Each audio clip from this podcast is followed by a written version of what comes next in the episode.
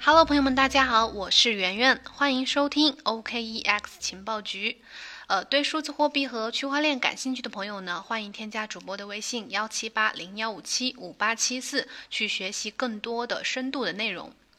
那今天我们的主题呢，就是讲这个 Twitter 被黑的这个事件，发生在上周的呃七月十五号的 Twitter 被黑事件，相信大家都有所耳闻。这个是 Twitter 史上最大的一次黑客入侵事件，拜登、奥巴马、巴菲特等等这些名人的推特都被盗了，发布了一个要求捐赠比特币的钓鱼信息。这件事情呢，也让比特币得到了前所未有的宣传效果。但是这也是美国联邦调查局最快介入的一次信息泄露事件。在事件发生不到二十四小时内，执法部门和媒体纷纷响应，对幕后的元凶，就是对这黑客来进行调查。同时呢，这还是 Twitter 史上最严重的一次信息泄露事件，导致了当天 Twitter 的股价下跌了超过百分之五，市值瞬间蒸发了一百亿元。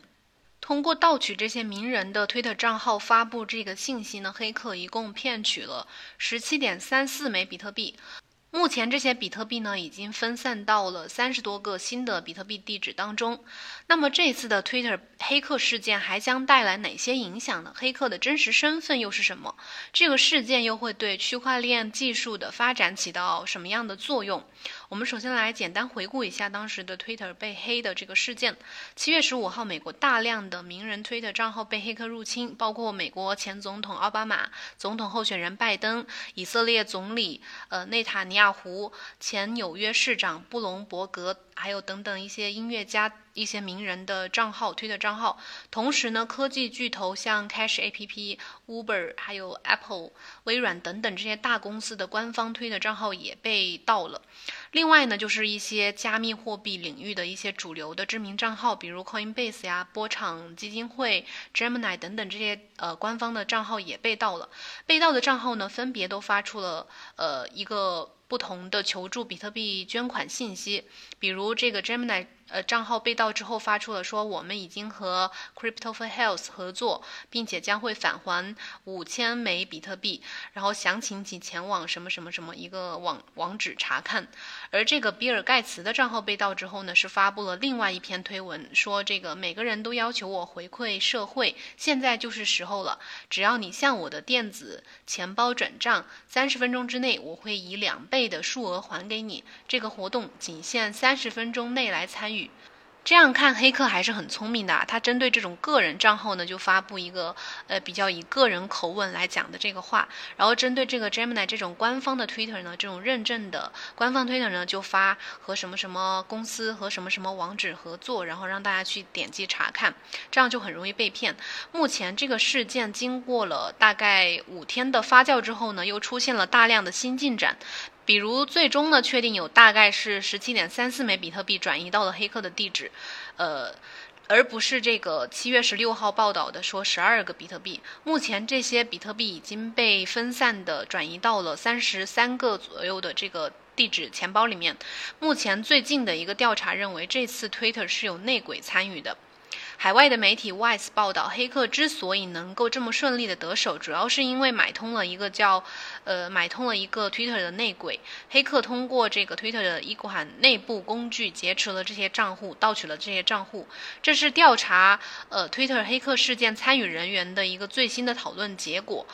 如果这个结论属实的话，那么这是 Twitter 是至少是第二次遭遇内鬼事件。对于这个调查结论呢，Twitter 的发言人表示，这个他们公司呢仍然在调查是否有员工参与了呃盗取这次这些账户的这个事件，或者说是否有员工让黑客访问了相关的工具。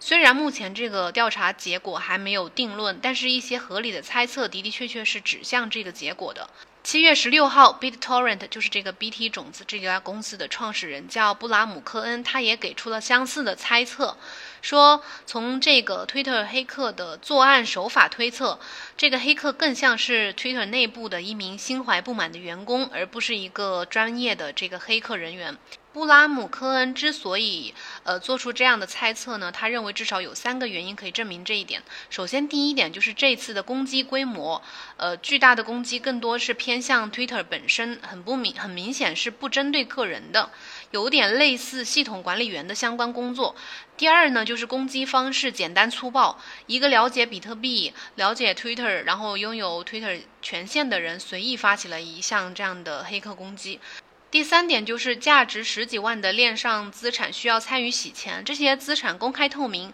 很难参与洗钱。对任何有经验的骗子或者是黑客来说，哪怕只针对一个账户进行诈骗，都能设法获得一大笔现金，美元现金，不需要像比特币这样复杂的去洗钱。不过最重要的是，呃，指向这个事件。就是说，这个事件是内鬼所为的这个关键线索，主要还是来自 Twitter 的一个这个安防系统。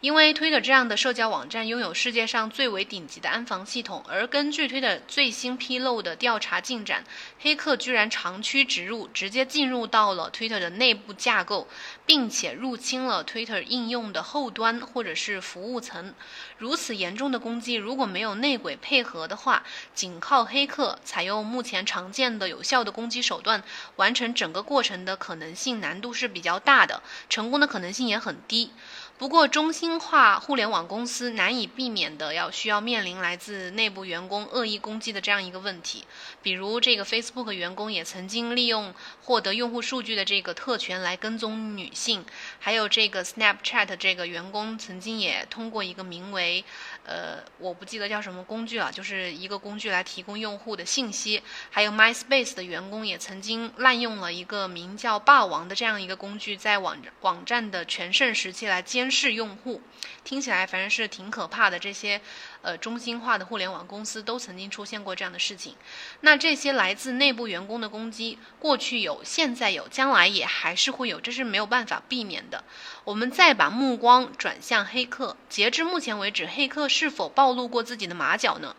七月十八日，加密媒体 The Block 研究总监拉里·瑟马克他发推特表示，黑客完全是个业余爱好者。如果他这样的白痴都可以在没有任何复杂工具的情况下，几乎完美的跟踪他的比特币去向，那么他一定会被抓住。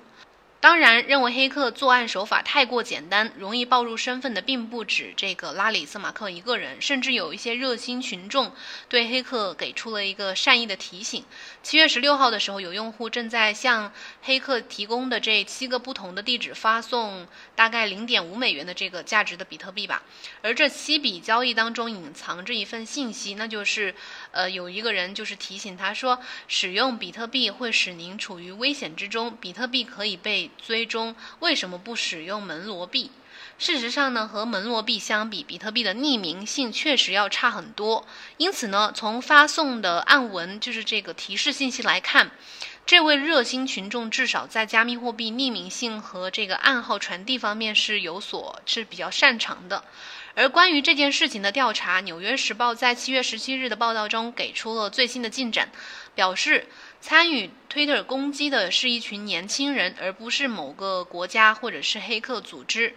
当天呢，《纽约时报》还去呃采访了参与这次知名的 Twitter 攻击事件的四个参与者。这四个参与者呢，分享了就是公布了很多他们之间的大量的聊天截屏，证明了他们在事件发生前后的一个参与过程。其中有一个人就说，就是确实是可以使用 Twitter 最敏感的一个内部工具来控制几乎呃任何的 Twitter 账号地址。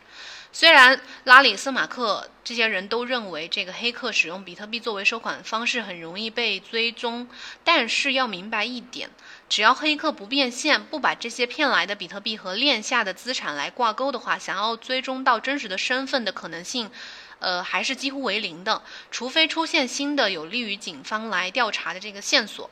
这次事件的影响呢，除了让比特币获得了有史以来最大的曝光量之外，另一个影响可能就是，呃，推动分布式的存储和这个去中心化社交的一个这样的话题的讨论和发展。针对 Twitter 有史以来的这一次的最大的黑客事件的这个影响，众说纷纭，就是有声音认为这个事件会促进分布式存储和去中心化社交的一个发展。针对这个观点，七月十八号，网络安全评论员 Joe Tidy 他为。呃英国广播公司撰文指出说，即便 Twitter 在它的系统周围构建非常呃构建一个网络安全墙，也不会让它变得更安全，但是呃反而会降低效率。也就是说，当前的这个中心化服务是没有办法为用户的身份验证提供更安全的解决方案的。随后呢，这个 Teddy 介绍了澳大利亚和欧洲是如何使用区块链技术保护公钥证书，来达到免受分布式拒绝服务和中间人攻击的这样一个目的。Teddy 建议呢，软件和这些社交媒体巨头呢都应该做出改变，来提高安全标准。那么，区块链技术是如何保障数据不受攻击的呢？我们以当下最火爆的 IPFS 存储协议为例。作为分布式存储技术领域的顶级代表，IPFS 虽然是一种超媒体传输协议，也是一种基于内容寻址的这种分布式存储解决方案。通过增加节点和对数据加密的方式呢，保护用户的每一份数据都能够安全的保存。另外呢，根据针对这个事件，V 神也给出了自己的看法。在这个 Twitter 黑客事件爆发之后，呃，V 神在他的 Twitter 上面表示说，这次的黑客攻击行为让 Twitter 的股价摇摇欲坠，操纵选举、散播社会不和、发送病毒下载链接，还有为非金融呃为非加密金融骗局做广告。如果 Twitter 本身是一个去中心化的加密协议，我们就不会遇到呃这样的问题了，遇到这样。大型的被黑客攻击的问题了，他觉得这一件事情确实真是太讽刺了。总而言之，就是虽然这次的 Twitter 黑客事件对中心化世界的存数据存储造成了巨大的困扰和一个担忧，但是对加密世界来说，这或许呃并不完全是一件坏事儿。你们对这次事件有什么看法？欢迎留言来和我讨论交流。今天咱们的节目呢就到这里了，感谢收听，我是圆圆，明天同一时间再见，拜拜。